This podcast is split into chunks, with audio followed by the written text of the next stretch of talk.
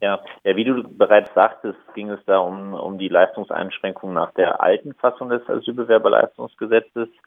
Ähm, diese Leistungseinschränkungen, ähm, das ist so ähnlich wie bei den Sanktionen nach dem Hartz-IV-Gesetz.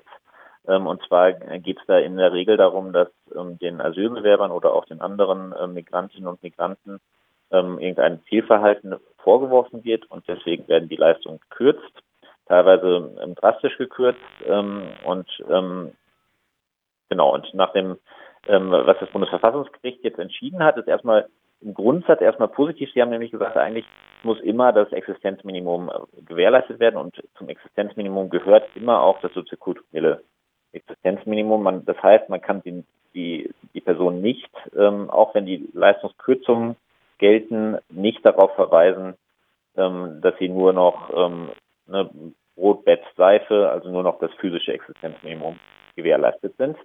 Ähm, sie haben allerdings es ähm, ähm, nicht beanstandet, dass die Betroffenen jetzt diese soziokulturellen Leistungen alle einzeln geltend machen müssen. Das heißt, man muss dann beim Sozialamt ähm, beantragen, hier, ich möchte mit der U-Bahn fahren oder ich möchte, ähm, äh, möchte ins Kino gehen ähm, und jeden Bedarf einzeln geltend machen. Und das hat das Bundesverfassungsgericht gesagt, das ist in Ordnung. Äh, der Staat ist nicht dazu verpflichtet, Pauschalleistungen zu gewähren, wie er es normalerweise macht. Das ist sozusagen das Negative, aber die grundsätzliche Entscheidung ist erstmal ähm, dieses Hartz IV, diese Hartz IV-Entscheidung, ähm, dass das Existenzminimum gewährleistet werden muss, das ist übertragbar. Ähm, und für die geltende Fassung bedeutet das, dass ähm, das geltende Asylbewerberleistungsgesetz eindeutig verfassungswidrig ist. Denn nach diesem Gesetz ähm, ist zumindest im Normalfall es nicht möglich, auch, auch nicht möglich, einzelne Bedarfe des soziokulturellen Existenzminimums zu gewährleisten, wenn Personen von diesen Einschränkungen betroffen sind.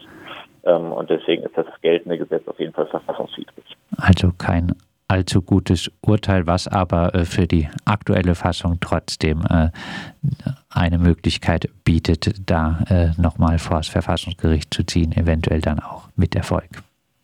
Genau, wir werden auf jeden Fall bei der Gesellschaft für Freiheitsrechte das beobachten und suchen da auch nach Fällen, um die aktuelle Fassung möglicherweise vor das Verfassungsgericht